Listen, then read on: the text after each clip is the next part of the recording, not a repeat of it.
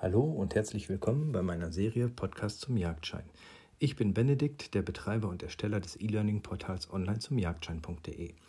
Parallel zu meinem Portal möchte ich auch die Inhalte als Podcast zugänglich machen. Heute sind wir schon bei der Folge Nummer 5 und heute geht es um das Thema Jagdschutz. Der Jagdschutz.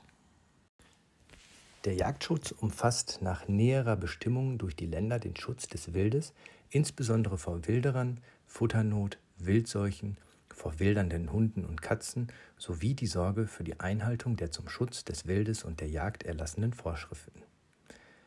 Wildseuchen. Tritt eine Wildseuche auf, so hat der Jagdausübungsberechtigte dies unverzüglich der zuständigen Behörde anzuzeigen. Sie erlässt im Einvernehmen mit dem beamteten Tierarzt die zur Bekämpfung der Seuche erforderlichen Anweisungen. Jagdschutzberechtigte. Der Jagdschutz in einem Jagdbezirk liegt neben den zuständigen öffentlichen Stellen dem Jagdausübungsberechtigten ob, sofern er Inhaber eines Jagdscheins ist und den von der zuständigen Behörde bestätigten Jagdaufsehern. Hauptberuflich angestellte Jagdaufseher sollen Berufsjäger oder forstlich ausgebildet sein. Die bestätigten Jagdaufseher haben innerhalb ihres Dienstbezirkes in Angelegenheiten des Jagdschutzes die Rechte und Pflichten der Polizeibeamten und sind Ermittlungspersonen der Staatsanwaltschaft, sofern sie Berufsjäger oder forstlich ausgebildet sind. Sie haben bei der Anwendung unmittelbaren Zwangs die ihnen durch Landesrecht eingeräumten Befugnisse. Wildschadenverhütung. Der Jagdausübungsberechtigte sowie der Eigentümer oder Nutzungsberechtigte eines Grundstücks sind berechtigt, zur Verhütung von Wildschäden das Wild von den Grundstücken abzuhalten oder zu verscheuchen. Der Jagdausübungsberechtigte darf dabei das Grundstück nicht beschädigen. Der Eigentümer oder Nutzungsberechtigte darf das Wild weder gefährden noch verletzen. Verhinderung übermäßigen Wildschadens. Die zuständige Behörde kann anordnen, dass der Jagdausübungsberechtigte unabhängig von den Schonzeiten innerhalb einer bestimmten Frist in bestimmtem Umfang den Wildbestand zu verringern hat wenn dies mit Rücksicht auf das allgemeine Wohl, insbesondere auf die Interessen der Land-, Forst- und Fischereiwirtschaft und die Belange des Naturschutzes und der Landschaftspflege notwendig ist. Kommt der Jagdausübungsberechtigte der Anordnung nicht nach, so kann die zuständige Behörde für dessen Rechnung den Wildbestand vermindern lassen. Das erlegte Wild ist gegen angemessenes Schussgeld dem Jagdausübungsberechtigten zu überlassen. Sonstige Beschränkungen in der Hege. Schwarzwild darf nur in solchen Einfriedungen gehegt werden, die ein Ausbrechen des Schwarzwildes verhüten. Das Aussetzen von Schwarzwild und Wildkaninchen ist verboten.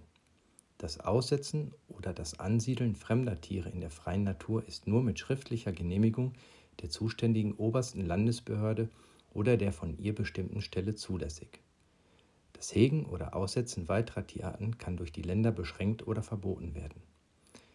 Die Länder können die Fütterung von Wild untersagen oder von einer Genehmigung abhängig machen. Invasive Arten. Dem Jagdausübungsberechtigten ist mit dessen Zustimmung für den Jagdbezirk, in dem er die Jagd ausüben darf, die Durchführung von Management- oder Beseitigungsmaßnahmen, die nach dem Bundesnaturschutzgesetz festgelegt worden sind, von der nach Landesrecht für die Jagd zuständigen Behörden ganz oder teilweise zu übertragen oder die Mitwirkung an der Durchführung der Maßnahmen aufzuerlegen, soweit die Durchführung der Maßnahmen im Rahmen der Jagdausübung mit zulässigen jagdlichen Methoden und Mitteln möglich, zumutbar und wirksam ist. Im Übrigen ist der Jagdausübungsberechtigte zur Durchführung von Managementmaßnahmen nach Bundesnaturschutzgesetz nicht verpflichtet. Soweit die Durchführung von Managementmaßnahmen nicht vom Jagdausübungsberechtigten übernommen wird oder soweit dieser die ihm übertragenen Maßnahmen oder die Mitwirkung daran nicht ordnungsgemäß ausführt, trifft die nach Landesrecht für die Jagd zuständige Behörde nach Anhörung des Jagdausübungsberechtigten die notwendigen Anordnungen. Sie kann insbesondere die Durchführung der Maßnahmen übernehmen oder einen Dritten mit deren Durchführung beauftragen. Maßnahmen unter Einsatz jagdlicher Mittel haben im Einvernehmen mit dem Jagdausübungsberechtigten zu erfolgen. Sein Jagdrecht bleibt unberührt. Wildschadenersatz und Schadenersatzpflicht. Wird ein Grundstück, das zu einem gemeinschaftlichen Jagdbezirk gehört oder einem gemeinschaftlichen Jagdbezirk angegliedert ist, durch Schalenwild, Wildkaninchen oder Fasanen beschädigt, so hat die Jagdgenossenschaft dem Geschädigten den Wildschaden zu ersetzen. Der aus der Genossenschaftskasse geleistete Ersatz ist von den einzelnen Jagdgenossen nach dem Verhältnis des Flächeninhalts ihrer beteiligten Grundstücke zu tragen. Hat der Jagdpächter den Ersatz des Wildschadens ganz oder teilweise übernommen, so trifft die Ersatzpflicht den Jagdpächter. Die Ersatzpflicht der Jagdgenossenschaft bleibt bestehen, soweit der Geschädigte Ersatz von dem Pächter nicht erlangen kann. Wildschaden an Grundstücken, die einem Eigenjagdbezirk angegliedert sind, hat der Eigentümer oder der Nutznießer des Eigenjagdbezirks zu ersetzen. Im Falle der Verpachtung haftet der Jagdpächter, wenn er sich im Pachtvertrag zum Ersatz des Wildschadens verpflichtet hat. In diesem Fall haftet der Eigentümer oder der Nutznießer nur, soweit der Geschädigte Ersatz von dem Pächter nicht erlangen kann. Bei Grundstücken, die zu einem Eigenjagdbezirk gehören, richtet sich die Verpflichtung zum Ersatz von Wildschaden nach dem zwischen dem Geschädigten und dem Jagdausübungsberechtigten bestehenden Rechtsverhältnis. Sofern nichts anderes bestimmt ist, ist der Jagdausübungsberechtigte ersatzpflichtig, wenn er durch unzulänglichen Abschuss den Schaden verschuldet hat. Die Länder können bestimmen, dass die Wildschadenersatzpflicht auch auf anderes Wild ausgedehnt wird und dass der Wildschadenbetrag für bestimmtes Wild durch Schaffung eines Wildschadenausgleichs auf eine Mehrheit von Beteiligten zu verteilen ist, die sogenannte Wildschadensausgleichskasse. Wildschaden durch Wild aus Gehege wird durch ein aus einem Gehege ausgetretenes oder dort gehegtes Stück Schalenwild Wildschaden angerichtet, so ist ausschließlich derjenige zum Ersatz verpflichtet, dem als Jagdausübungsberechtigten Eigentümer oder Nutznießer die Aufsicht über das Gehege obliegt. Umfang der Ersatzpflicht.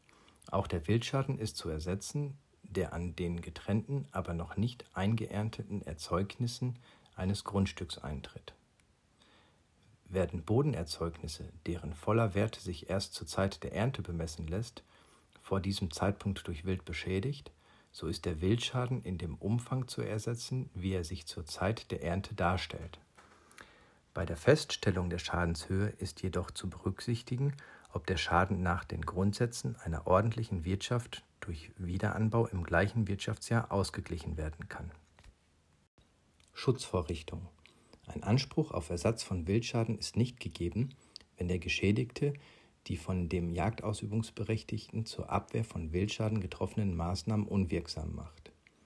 Der Wildschaden, der an Weinbergen, Gärten, Obstgärten, Baumschulen, Alleen, einzelstehenden Bäumen, Forstkulturen, die durch Einbringen anderer als im Jagdbezirk vorkommenden Hauptholz, Hauptholzarten einer erhöhten Gefährdung ausgesetzt sind oder Freilandpflanzung von Garten- oder hochwertigen Handelsgewächsen entsteht, wird, soweit die Länder nichts anderes bestimmen, nicht ersetzt, wenn die Herstellung von üblichen Schutzvorrichtungen unterblieben ist, die unter gewöhnlichen Umständen zur Abwendung des Schadens ausreichen – die Länder können bestimmen, welche Schutzvorrichtungen als üblich anzusehen sind. Jagdschaden, Schadenersatzpflicht. Wer die Jagd ausübt, hat dabei die berechtigten Interessen des Grundstückeigentümers oder Nutzungsberechtigten zu beachten, insbesondere besäte Felder und nicht abgemähte Wiesen tunlichst zu schonen. Die Ausübung der Treibjagd auf Feldern, die mit reifender Halm- oder Samenfrucht oder mit Tabak bestanden sind, ist verboten. Die Suchjagd ist nur insoweit zulässig, als dass sie ohne Schaden für die reifenden Früchte durchgeführt werden kann. Der Jagdausübungsberechtigte haftet dem Grundstückseigentümer oder Nutzungsberechtigten für jeden aus missbräuchlicher Jagdausübung entstehenden Schaden. Er haftet auch für den Jagdschaden, der durch einen von ihm bestellten Jagdaufseher oder durch einen Jagdgast angerichtet wird. Gemeinsame Vorschriften Geltendmachung des Schadens.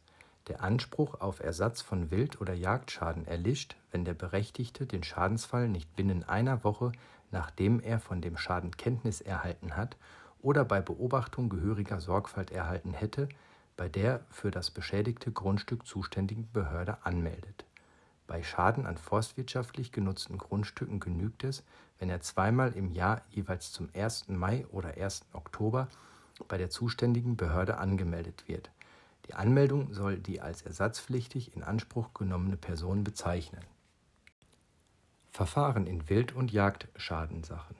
Die Länder können in Wild- und Jagdschadensachen das Beschreiten des ordentlichen Rechtswegs davon abhängig machen, dass zuvor ein Feststellungsverfahren vor einer Verwaltungsbehörde stattfindet, in dem über den Anspruch einer vollstreckbaren Verpflichtungserklärung aufzunehmen oder nach Eintritt der Rechtskraft vollstreckbare Entscheidung zu erlassen ist. Die, die Länder treffen die näheren Bestimmungen hierüber. In Verkehr bringen und Schutz von Wild. Das Bundesministerium wird ermächtigt, durch Rechtsverordnung mit Zustimmung des Bundesrates, soweit dies aus Gründen der Hege zur Bekämpfung von Wilderei und Wildhehlerei, aus wissenschaftlichen Gründen oder zur Verhütung von Gesundheitsschäden durch Fallwild erforderlich ist, Vorschriften zu erlassen. Über.